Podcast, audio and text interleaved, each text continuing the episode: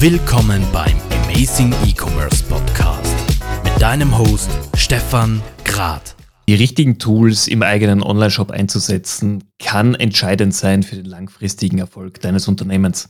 Aber was sind die richtigen Tools? Und selbst wenn ich die richtigen Tools gefunden habe, müssen die auch korrekt aufgesetzt sein.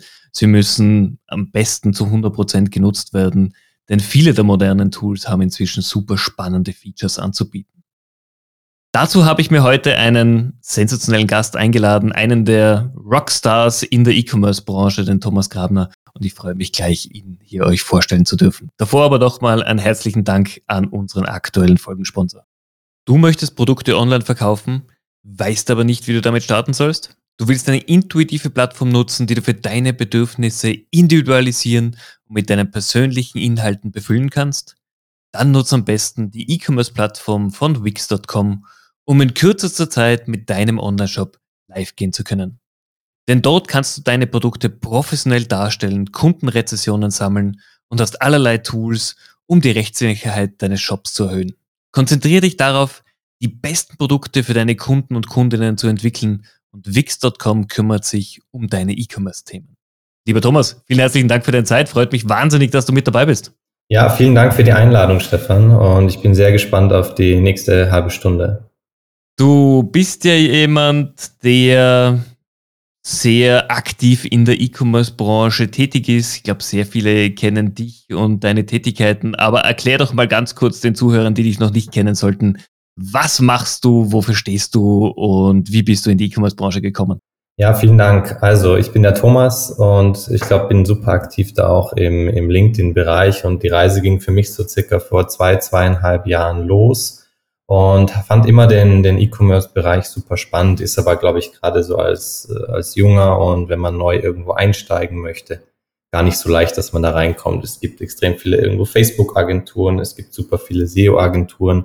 Und das, was mir da auch zu Beginn, wo ich so erste Sachen ausprobiert hatte, aufgefallen ist, ist, dass es halt sehr wenig Dienstleister gibt, die sich so um diese ganzen E-Mail-Themen kümmern, also E-Mail-Marketing und generell so CRM-Themen, um eben irgendwo sein Lifetime Value der Endkunden zu pushen und generell quasi in diesen Bereichen aktiv zu sein, gibt es einfach sehr wenige Dienstleister und gibt es auch immer noch, ähm, glaube ich, relativ viel Marktraum. Es kommen immer mehr Dienstleister auf den Markt, aber grundsätzlich ist es, ähm, denke ich, noch nicht so umkämpft wie, wie andere Bereiche. Und ich hatte damals zu Beginn erste Online-Shops betreut, auch auf den verschiedensten Newsletter-Tools. Also hatte mal Mailchimp probiert, hatte Cleverreach getestet und bin relativ bald auf einem Tool hängen geblieben, was uns auch seitdem beschäftigt, nämlich dem Tool Clavio, mit dem wir auch seitdem eigentlich fast exklusiv arbeiten. Das heißt, wir ziehen immer wieder mal Accounts von anderen Tools eben auf Clavio um, aber grundsätzlich ist das so unser Go-To-Newsletter-Tool, auf dem wir hängen geblieben sind. Und äh, was für wenn ich da gleich einhaken darf, was, was, war der Grund, warum du dich für Clavio und nicht einen der anderen Marktbegleiter entschieden hast? Ja, also ich hatte zuerst mal so die Vorschrift unter Anführungszeichen als Freelancer bekommen, hey, wir ziehen jetzt von Mailchimp auf Clavio um und habe mich dann so ein bisschen in dieses Tool verliebt und, und es war damals schon, würde ich sagen, sehr innovativ. Es kam aus den Staaten, die ja oftmals, würde ich sagen, uns so ein bisschen voraus sind jetzt im Dachraum und man konnte halt schon ziemlich zu Beginn irgendwo so Journeys bauen. Wenn ein Kunde irgendwas in meinem Online-Shop macht, möchte ich ihm irgendwo ein Follow-up senden. Und ich bin so, man kommt so ein bisschen weg von diesen klassischen Newslettern. Jeden Sonntag schicken wir an all unsere Shop-Kunden eine E-Mail raus und hat sich auch von da an immer weiterentwickelt. Bald wird wahrscheinlich auch noch so ein SMS-Feature launchen im Dachraum. Das heißt, wenn ein Kunde bei mir die E-Mail nicht öffnet, dann kann ich ihm vielleicht auch noch eine SMS nachschicken und so quasi wird das ganze Tool immer breiter und in meinen Augen hat es extrem viele Features äh, und, und das für im Prinzip jede Online-Shop-Größe zugänglich, wirklich von einem kleinen Shopify-Shop, irgendwie eine One-Man-Show, die sich das Plugin installiert und selbst so ein bisschen einrichtet, dann bis auch wirklich zu großen Accounts äh, mit mehreren hunderttausend Adressen. Okay. Jetzt war ja Klaviyo am Anfang von vielen so ein bisschen wie, wie Shopify äh, leicht belächelt worden, so als das Tool für die Kleinen und nicht so die ganz Großen. Äh, inzwischen hat sich's gewandelt. Ich bin ganz bei dir. Klaviyo ist sicherlich eines der innovativsten E-Mail-Marketing-Tools, gerade mit den Automatisierungen und den ganzen Flows, die man einrichten kann. Ähm, wie siehst du das? Wie, wie haben sich auch diese beiden Systeme, die ja auch sehr einfach miteinander vernetzbar sind, für dich entwickelt aus deiner Sichtweise? Ich glaube, was ja ganz spannend ist und was, glaube ich, gar nicht so bekannt ist, ich habe mich auch mal mit, mit unserem Betreuer bei Klaviyo unterhalten. Tatsächlich bis vor ein paar Monaten war es noch so, dass quasi das gesamte auch Klaviyo Support Team zum Beispiel zweigeteilt ist. Das heißt, 50 Prozent der Support-Mitarbeiter kümmern sich rein um die Entwicklung von, von der Shopify-Integration und kümmern sich rein um Support-Tickets, die in diesem Shopify-Bereich sind. Und die anderen 50 Prozent kümmern sich dann um alle anderen Shop-Tools. Das heißt, ich glaube, es ist einfach ein Riesenfokus auch auf die Integration zwischen Shopify und Klaviyo und damit einhergehend glaube ich auch, dass die somit am weitesten fortgeschritten ist und manche Features dann auch nur in dem, in dem Zusammenhang gibt, wie zum Beispiel so eine Back-in-Stock-Notification, wenn Produkte ausverkauft sind in meinem Online-Shop, dass ich direkt von Klaviyo heraus zum Beispiel so eine eine Funktion anbieten kann, dass quasi meine Endkunden in meinem Shop sich auch registrieren können und ich die dann informiere, wenn mein Produkt wieder zurück ist. Also auch das hat sich sehr, sehr gut entwickelt und die beiden Tools scheinen sich da super zu ergänzen und wir haben auch einen riesen Kundenanteil an, an Shopify-Kunden, was es dann auch für uns sehr angenehm macht. Absolut. Ich glaube, da, da spielt das Ökosystem sehr, sehr gut zusammen. Du bist ja auch seit kurzem, ich glaube seit vier Wochen, der erste Certified Reviews IO Partner, wozu ich ganz herzlich gratulieren darf. Mich ärgert es ein bisschen, dass wir nicht die ersten waren, aber äh, höchsten Respekt. Hast du gut gemacht. Ähm, wie, wie ist deine Einschätzung dieses Tools, gerade im Ökosystem natürlich auch mit Shopify und Klaviyo? Ja, vielen Dank erstmal dazu. Ich glaube, ich hatte das Glück, den, den Shane, der ja, glaube ich, so den Dachraum von Reviews.io verwaltet und aufgebaut hatte, sehr bald kennenlernen zu dürfen. Hat sich damit äh, oder hat sich auch über, über LinkedIn abgespielt. Ich hatte da mal so ein, so ein Posting zum anderen Review-Tool gemacht, das wir für einen Kunden integriert haben, weil im Prinzip sowohl ja auch diese Review-Anfrage passiert ja in den meisten Shops über eine E-Mail, als auch wenn mir irgendjemand dann ein Review gibt kann ich ja ganz gut darauf reagieren. Irgendjemand gibt mir ein gutes Review und ich möchte ihm dazu nochmal gratulieren oder ihn zum schnelleren Folgekauf anregeln. Genauso, wenn jemand irgendwo ein schlechtes Review gibt. Also das befindet sich ja alles im E-Mail-Kanal und somit ist es ja nur naheliegend, dass wir uns auch um das Thema so ein bisschen kümmern. Und damit bin ich dann eben mit, mit Shane da zusammengekommen und hatten irgendwie mal den ersten Case ausprobiert. Bin mittlerweile ein super Fan davon und ein riesen Kundenanteil von uns wechselt auch zu Reviews.io weil man super integrieren kann, auch wieder mit dem, mit, mit Clayview, was wir ja tagtäglich nutzen. Und ich somit auch die Möglichkeit habe, wieder einen Review-Invite über Clayview direkt rauszusenden. Ich habe die Möglichkeit, was uns ja im Dachraum sehr stark immer wieder verfolgt, das ganze Datenschutz, DSGVO-Thema. Ich habe die Möglichkeit auch, somit die E-Mail in mein Ökosystem quasi einzugliedern und kann die zum Beispiel nur Leuten, die wirklich in meiner Newsletterliste sind Zustände. Also ich habe da einfach super viele innovative Features, die äh, für uns äh, super attraktiv, aber genauso auch für unsere Kunden machen, mit denen zu arbeiten und dass wir uns da eben gut ergänzen können und quasi sozusagen ein drittes Tool gut integriert und, und ich so mit Events da nutzen kann. Ja, absolut bin ich, bin ich ganz bei dir jetzt Natürlich die Frage Reviews, Bewertungen ist bei vielen Kunden oder vielen E-Commerce-Händlern immer noch so ein umstrittenes Thema. Also die Pure Player wissen, wie wichtig dieser User-Generated Content ist. Äh, gerade Unternehmen, die aus dem Retail kommen, tun sich meistens etwas schwer damit. Wie argumentierst du, wenn Kunden zu dir kommen und sagen, ja, eigentlich Reviews nicht so, nicht so gewünscht, weil wir wollen nicht direkt in den Kontakt mit unseren Kunden? Ja, also ich glaube, oftmals ist auch so die Angst da, so hey, vielleicht kriege ich denn schlechte Reviews, schlechte Bewertungen, wie sieht denn das aus? Ist ja eigentlich gar nicht so toll. Aber ich glaube, was wir alle zu, zu lernen haben oder auch in den letzten Monaten gelernt haben, ist halt, dass gerade bei, bei Produkten, die vielleicht erstmalig online erhältlich sind oder generell Produkten, die, die erstmalig generell am Markt bestehen, halt das ganze Thema User Feedback extrem spannend und extrem eigentlich wichtig ist für die Entwicklung. Das heißt, nicht nur ein gutes Review bringt dir irgendwie einen Uplift auf deiner, auf deiner Website, weil mehr Leute kaufen. Genauso auch sind, glaube ich, schlechte Reviews eine, eine Riesenmöglichkeit, äh, sowohl den Einzelkunden da umzustimmen, als auch, dass ich quasi die Möglichkeit habe, mein, mein Feedback da zu lesen.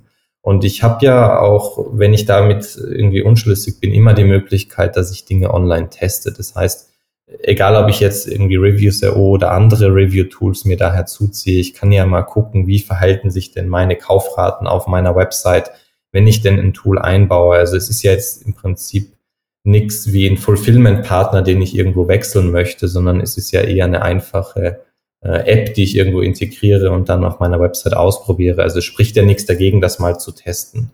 Und auch wenn ich so ein bisschen die Angst habe, hey, ähm, ich möchte eigentlich da nicht so direkt das Feedback erhalten, wie sieht denn das oder wie wirkt sich das auf mein Branding aus, habe ich ja immer noch Möglichkeiten, Dinge vorzufiltern, irgendwo Feedback-Formulare auszuspielen, den Kunden mal nach Initialfeedback und anderen Dingen zu fragen und dann erst äh, irgendwie positive Feedbacks, die initial schon in meinem geschlossenen Kreis gegeben wurden, dann irgendwo auf Review-Plattformen weiterzuleiten. Also ich habe immer die Möglichkeit, da nochmal diesen Zwischenschritt quasi zu gehen. Und somit gibt es eigentlich nicht wirklich Nachteile, jetzt nicht auf, auf Reviews zu setzen. Mhm.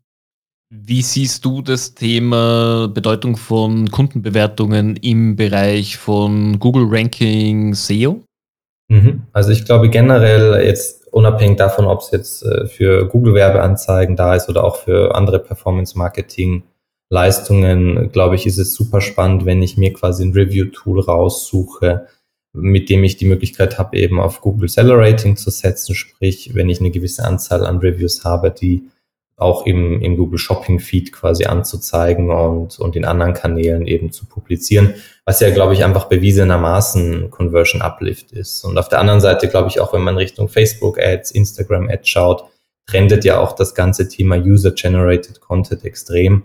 Und damit kann ich ja auch meinen E-Mail-Kanal wieder als Grundlage nutzen. Also es wird sich niemand ärgern, äh, wenn er irgendwie zwei, drei Creatives zu viel hat mit User Generated Content. Von dem her ist es, glaube ich, super, das zu nutzen kann ich sowohl meine Bestandskunden irgendwo anschreiben, als auch irgendwo Influencer mit hinzuziehen, die sich da, die da bei mir kaufen, bewerten und wo ich dann auch die Materialien in verschiedenen Akquisekanälen wieder nutzen kann. Weil gerade wenn ich meine Bestandskunden da äh, anfrage und da gute, gute Bewertungen und guten User-Generated Content bekomme, ist es halt in der Regel um vieles günstiger, als wenn ich das extern sourcen muss oder mir extern zukaufe. Von dem her ist es, glaube ich, einfach sehr, sehr toll für die meisten Online-Shops, gerade auch wenn die noch kleiner sind, darauf zu setzen. Mhm. Also, spannender Weg natürlich. Ganz generelle Frage an dich. Du, du hast ja eben erzählt, du hast dich mal zuerst für ein Tool entschieden, danach die nächsten Tools dazugenommen. Wie siehst du ganz generell die Dienstleister- und Tool-Landschaft in der E-Commerce-Branche? Viele Händler tun sich nämlich schwer, einfach aus der Masse des Angebots die richtigen Dienstleister, die richtigen Tools für sich auszuwählen. Hast du da einen Ratschlag, den du Händlern geben kannst? Ich glaube, sobald ich mich dann mal für ein, ein Tool entschieden habe, und ich glaube, die Schwierigkeit ist dann, dieses gesamte Tool auch auszuschöpfen. Also ich habe auch letztens wieder mit, mit jemandem gesprochen, die, die einen relativ großen Online-Handel haben, der auch wieder zu mir gemeint hat, der hat jetzt schon zwei, drei, vier äh, Online-Shops ausgegründet und ein Riesenthema auch bei denen intern ist halt dann auch das richtig zu besetzen. Das heißt, auf der einen Seite ist es sicherlich schwierig, sich für das entsprechende Tool zu entscheiden, wobei ich glaube, dass es dafür schon ganz gute Grundlagen gibt, wie wenn ich einen Shopify-Shop habe, finde ich ganz gute Vergleichsmöglichkeiten, auf welches Tool ich gehen möchte, ob das jetzt Klaviyo ist fürs E-Mail-Marketing, ob das jetzt Omnisend ist. Ich denke, da findet man eine gute Entscheidungsgrundlage und kann sich dann das Richtige für seine Bedürfnisse eben aussuchen. Ich glaube, da, wo es dann noch schwieriger wird, ist das Ganze auch auszuschöpfen. Das heißt, es ist ja einfach mal eine, eine App irgendwo zu initialisieren, zwei, drei Funktionen zu nutzen. Aber oftmals versteht man dann auch gar nicht so gut, was ist denn da möglich. Und ich glaube, das ist dann auch so der, eine der Motivationen, warum uns ein Kunde mit dazu holt, wenn es jetzt um das ganze Thema E-Mail-Marketing geht, dass er ja zwar versteht, okay, ich kann meine Newsletter-Kampagnen raussenden, ich kann vielleicht ein paar Automatismen einrichten, aber eigentlich weiß ich gar nicht so genau, was denn alles möglich ist mit meinem Tool, weil ich das noch nie bedient habe, vielleicht meine Mitarbeiterin, mein Mitarbeiter das noch nie verwendet hatte. Und weil ich ja im Prinzip immer nur in meinem einzelnen Online-Shop arbeite. Ich sehe tagtäglich meine Zahlen, meine Schwankungen, habe meine eigenen Probleme, aber ich habe ja nicht so diesen, diesen Breitblick, den, glaube ich, viele Agenturen und Dienstleister haben. Und dadurch, dass wir ja in zig Accounts reinsehen, äh, wissen wir sowohl, was, glaube ich, ganz gut funktioniert, als auch dadurch, dass wir nur ein Tool oder ein paar, eine Handvoll Tools nutzen, glaube ich, wissen wir auch ganz gut, was denn da drin alles möglich ist und kann dann nochmal so ein bisschen einen Stupser geben, hey, guck doch nochmal hier, du kannst hier noch irgendwie eine Automation bauen oder schau dir mal deine Daten dort an, äh, du schickst vielleicht irgendwas schon zu früh raus, vielleicht kannst du da nochmal was optimieren. Also ich glaube, die Schwierigkeit ist dann auch das Ganze zu, zu verstehen und, und alle Features zu, zu, zu, zu sehen, was glaube ich dann auch am Ende des Tages so ein bisschen den Unterschied macht zwischen so einem Grundsetup, wo ich alles so ein bisschen nach Anleitung gebaut habe und dann wirklich so Advanced Strecken und, und, und Setups in Tools, die dann auch den, den gesamten Leistungsumfang im Prinzip ausschöpfen. Also ich gebe dir auch recht, wir, wir sehen das ja auch, ganz großes Thema ist, Tools sind im Einsatz und es werden maximal 50 Prozent der Features eigentlich genutzt äh, und dann wird sich beschwert, warum das Tool nicht mehr kann ähm, liegt meiner Meinung nach auch daran, dass wenige Unternehmen wirklich gute Academies oder Ausbildungsprogramme bieten, dass die User tatsächlich auf Stand kommen und tatsächlich befähigt werden, auch ihre Tools einzusetzen. Wie wichtig siehst du gerade in deinem Bereich dieses Ausbildung, Weiterbildungsthema jetzt auch von dir natürlich als, als Gegenüber für den Kunden und du musst ja auch die, die Mitarbeiter dort schulen? Ich glaube, gerade wenn es um das Thema E-Mail-Marketing und CRM geht, ist es halt extrem schwierig, da Leute zu finden. Also auch unsere, ich weiß nicht, wie es jetzt, wie es jetzt auch bei euch ist, aber unser Standardkunde geht von wirklich sehr klein, von irgendwie ein paar tausend Euro Monatsumsatz, dann vielleicht bis drei, vier, fünf, sechs Millionen Monatsumsatz, was dann schon wirklich ein sehr großer Account für uns ist. Das heißt, diese Unternehmen, da gibt es ja jetzt nicht wirklich ein E-Mail-Marketing-Team oder jemand, der sich nur um Reviews kümmert. Das heißt, für die ist es auch oftmals schwierig, diese Position zu besetzen. Weil wenn wir jetzt rein dieses Thema E-Mail-Marketing rauspicken, dann sollte ja die Person idealerweise Texte schreiben können. Die sollte idealerweise auch die Grafik dafür bauen. Im besten Fall kann sie es technisch umsetzen, kennt sich auch aus mit irgendwelchen Events und Integrationen, die sie herstellen soll. Und am Ende soll sie das Ganze auswerten und irgendwo ein Reporting zusammenstellen und auch irgendwie Zahlen versiert sein. Was bei den meisten unserer Kunden sehr schwierig zu besetzen ist, gerade wenn die dann eher so ein paar tausend Euro im Monat sind, wo es noch, was ja eine One-Man-Show im Prinzip ist, oder ein paar hunderttausend Euro im Monat, wo es ein paar Mitarbeiter gibt, wo jetzt niemand dediziert an dem Thema sitzt.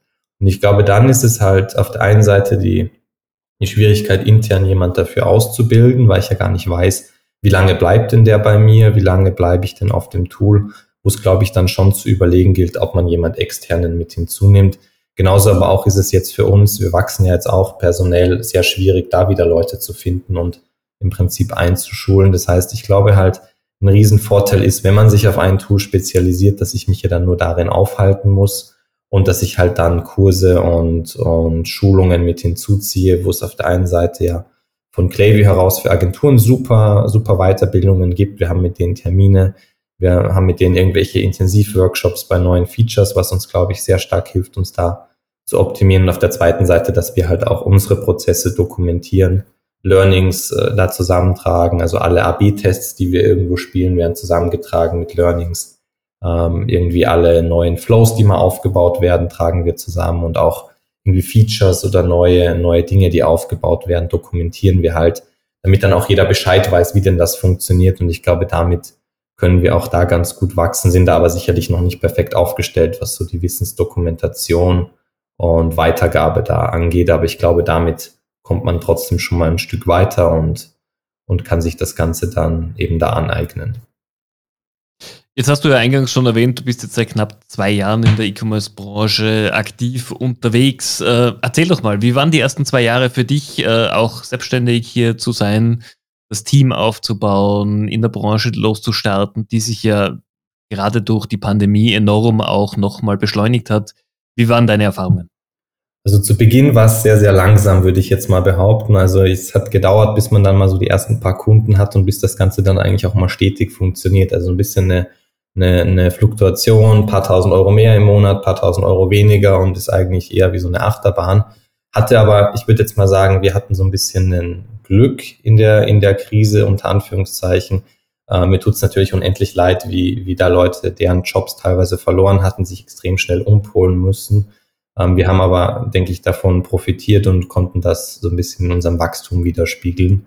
Und somit ist relativ schnell dann auch der erste Mitarbeiter dazu gekommen, eben nach fünf, sechs Monaten. Und dieses Jahr sollten wir im Idealfall dann noch so 13, 14 Leute werden. Also wir konnten echt ein gutes Wachstum hinlegen und ich glaube, ein Riesenhebel für uns war das Thema LinkedIn. Also ich war da von Beginn an aktiv, habe halt die ersten Learnings da gepostet und bin im Prinzip seit 1.1.2020 da komplett aktiv, jede Woche mit mehreren Posts, interagiere dort mit anderen Leuten und konnte dort auf der einen Seite super viel lernen, super viele Kontakte knüpfen.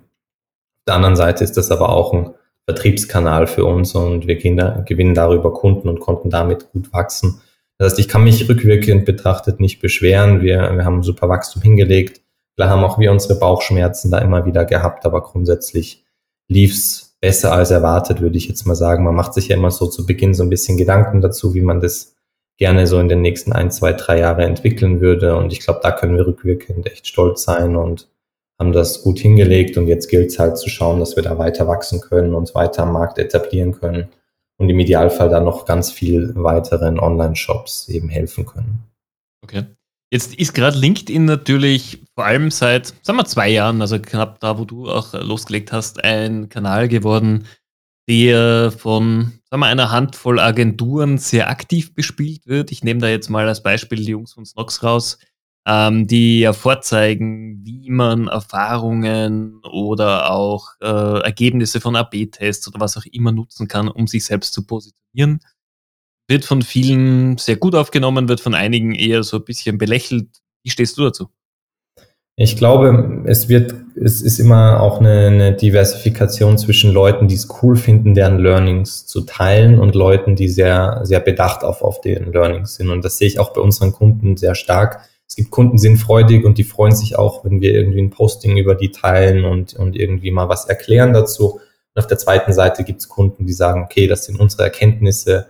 Wir haben einen sehr competitive Markt. Wir wollen eigentlich nicht, dass sich irgendjemand von uns das, das abguckt. Und ich würde sagen, beide, beide Richtlinien sind im Prinzip oder beide Entscheidungswege sind für mich total nachvollziehbar. Ich bin aber ein Riesenfan davon, auch Dinge zu teilen, weil ich glaube, ich hatte auch letztens dazu wieder ein Posting gelesen man eröffnet damit auch so ein bisschen den Markt und zeigt eben Dinge her, die davor noch niemand gesehen hat. Und von dem her bin ich da ein Riesenfan. Und man merkt ja auch an, würde ich mal sagen, an dem Wachstum dieser beteiligten Leute, die da, wo, wo auch du jetzt Nox erwähnt hast, dass die alle ein super Wachstum hinlegen. Und von dem her glaube ich, dass das schon auch so ein, so ein Weg sein wird, der auch in den nächsten Jahren dann noch, noch gut funktionieren wird. Und es ist ja im Prinzip auch das, was die Leute gerne sehen wollen. So, Testergebnisse, Dinge, die sie vielleicht bei sich nicht kreieren können, weil es hat ja nicht jeder im Prinzip jetzt die, die Größe, so wie, wie du erwähnt hattest bei Snox, der tagtäglich AB-Tests testen kann, der im E-Mail-Kanal Dinge testen kann. Und somit ist es, glaube ich, auch eine super Chance für kleinere Accounts, sich da Dinge abzuschauen, Best Practices zu lernen und dann auch bei sich einzubauen und, und somit da auch schneller zu wachsen. Von dem her bin ich ein Riesenfan von dem LinkedIn-Thema und wir werden das auch die nächsten Jahre sicherlich noch weiter verfolgen. Okay. Kommen wir zum nächsten Punkt. Du hast auch eingangs erwähnt, du hast Mitarbeiter eingestellt. Wie geht es dir mit Recruiting? Ähm, ist es für dich als, als, als Marke, weil du, du hast dich einfach als Marke schon etabliert, inzwischen leichter geworden, gute Mitarbeiter zu bekommen oder wie gehst du im Recruiting vor? Also ich glaube, ein riesen, tatsächlich ein riesen Gamechanger für uns war so ein bisschen die GmbH-Gründung. Also als Einzelfirma war es echt schwierig. Seitdem wir jetzt umfirmiert haben, würde ich jetzt behaupten, dass es einfacher geworden wird, weil es, glaube ich, auch für einen, für einen potenziellen, eine potenzielle Mitarbeiterin, Mitarbeiter einfacher ist, glaube ich, oder, oder auch seriöser ist, wenn man gerade bei Unternehmen, die sehr kurz am Markt sind, sich da, da Vertrauen zu schenken. Generell habe ich aber für mich entschieden, dass wir ein kompletten Remote-Ansatz haben, dadurch, dass ich ja in Österreich sitze, äh, der Großteil aber unserer Kunden eigentlich über Deutschland, Österreich und die Schweiz verteilt ist und wir auch den Großteil ehrlicherweise, also 70, 80 Prozent der Kunden in Deutschland haben, habe ich eben Remote-Ansatz gewählt. Und ich würde sagen, damit steht uns halt ein viel größerer Markt quasi an potenziellen Mitarbeiterinnen und Mitarbeitern zur Verfügung. Und ich glaube, es ist halt einfach, es ist unterschiedlich, in welche, in welche Berufsbilder wir dann auch einen Blick werfen. Das heißt, gerade wenn es halt um diese Clayview-spezifischen Dinge geht, ist es für uns extrem schwer. Und ich habe die Entscheidung getroffen, dass wir die Leute bei uns selber mit aufbauen, dass wir denen das halt von Grund auf erklären. Das heißt, ich nehme jemanden her, der vielleicht schon so ein bisschen im E-Commerce-Bereich tätig ist, im Online-Marketing-Bereich, dem wir dann aber auch wirklich das Tool von Null auf an erklären und den damit ausbilden.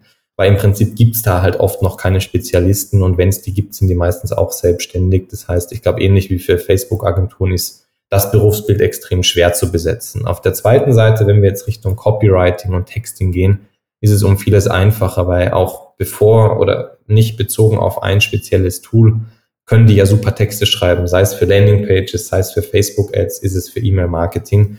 Und es ist im Prinzip vermeintlich um vieles einfacher, denen zu zeigen, wie schreibe ich eine coole E-Mail, wenn die denn schon andere Texte schreiben können. Das heißt, das ist halt für uns eine riesen Herausforderung, aber wie auch davor schon erwähnt, wir probieren so gut es geht, das Wissen zu dokumentieren, ähm, irgendwie Learnings da zu teilen und ich glaube, damit schaffen wir es auch gut, dass, dass da Leute sehr schnell reinwachsen können und uns dann auch unterstützen. Ähm, aber das sind so, glaube ich, diese zwei Challenges. Auf der einen Seite, Texting ist zum Beispiel eher einfach zu besetzen und dann die Klaviyo-Schiene um vieles schwieriger, wobei wir auch dafür jetzt eine Lösung gefunden haben. Okay.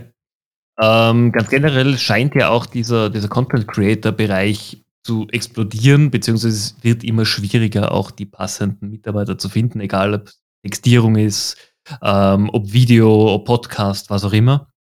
Ähm, wie siehst du, das wird sich ja in den nächsten Jahren noch weiter dieses Thema uns allen stellen, weil guter Content wird immer schwieriger sein darzustellen. Es wird immer schwieriger, sich von dem Wahnsinn, den wir jeden Tag sehen, abzuheben.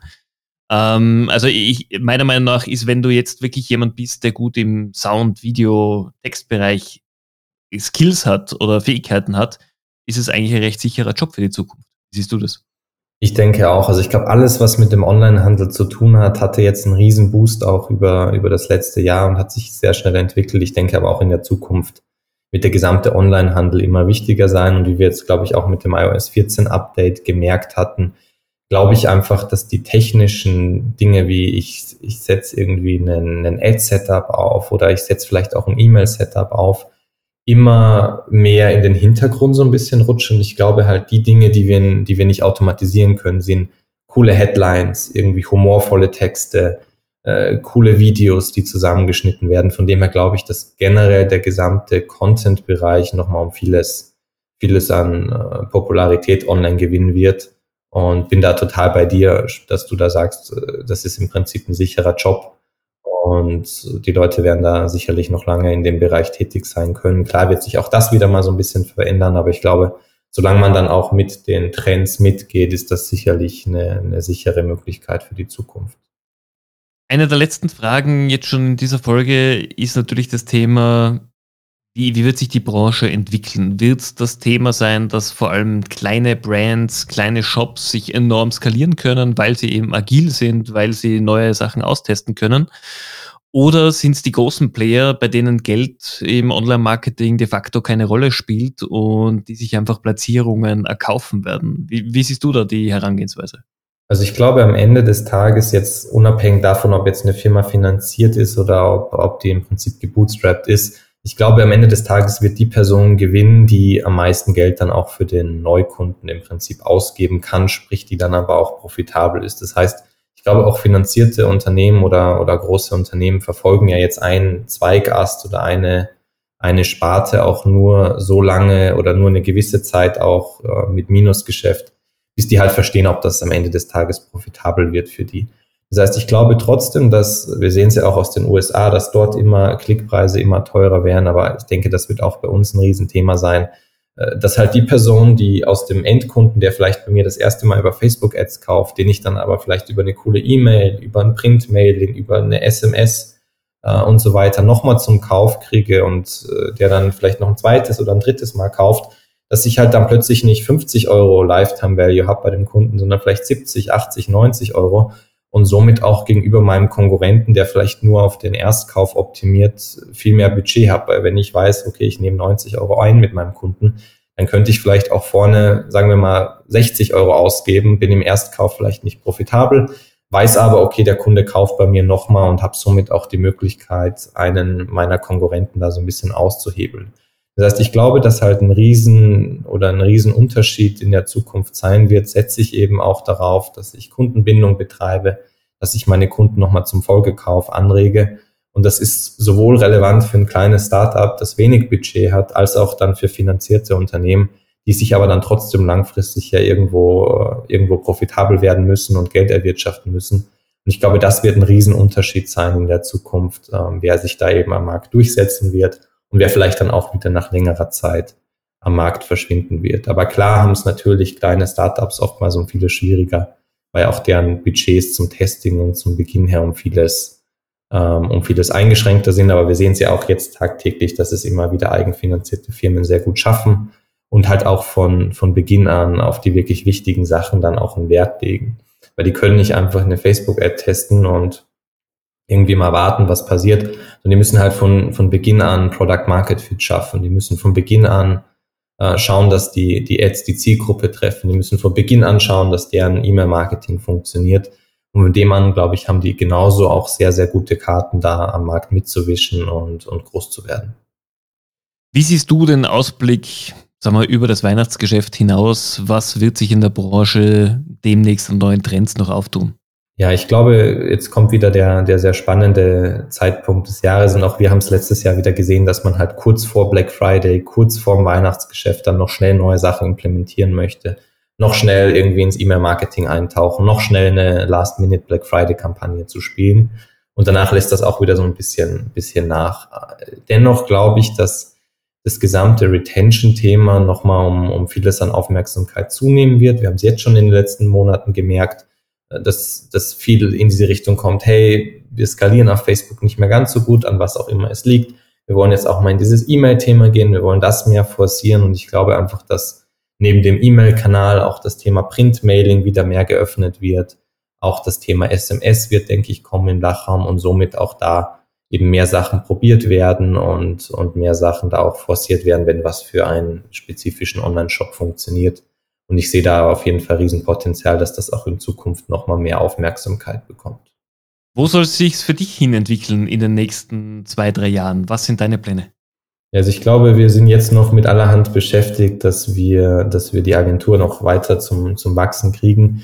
Ähm, was bei uns schon eigentlich so seit sechs, sieben, acht Monaten so ein bisschen äh, an, an Überlegungen halt ansteht, ist auch mal die Seite so ein bisschen zu wechseln Sprich, die Agentur wird sicherlich immer ein Standpunkt bleiben, aber äh, ich finde auch den, den, den Switch so ein bisschen spannend. Wir haben jetzt super viele Online-Shops gesehen, ob man denn nicht auch mal sich mit einem kleinen Test selber rantraut, aber ich, ich glaube, da kann man noch nicht zu viel verraten oder da steht auch bei uns noch nicht so viel ähm, festgeschrieben, dass wir genau wissen, okay, äh, dann und dann soll es losgehen, aber das ist sicherlich was, was auf unserer Agenda steht, wenn sich was Gutes ergibt, dass man auch mal selber so ein bisschen, zumindest zum Teil die Seiten wechselt und wir werden klar auch an der Agentur da weiterarbeiten und schauen, dass wir die weiter zum Wachsen kriegen.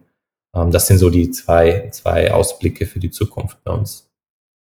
Also, das kann ich dir nur raten. Ich glaube, jeder, der mal auf der Dienstleister oder Agenturseite war, hat irgendwann den Wunsch, den eigenen Shop aufzubauen. Ich muss auch sagen, auch aus meinem Shop, ich lerne wahnsinnig viel drüber. Ähm, man lernt auch die Leiden des Online-Händlers nochmal anders kennen.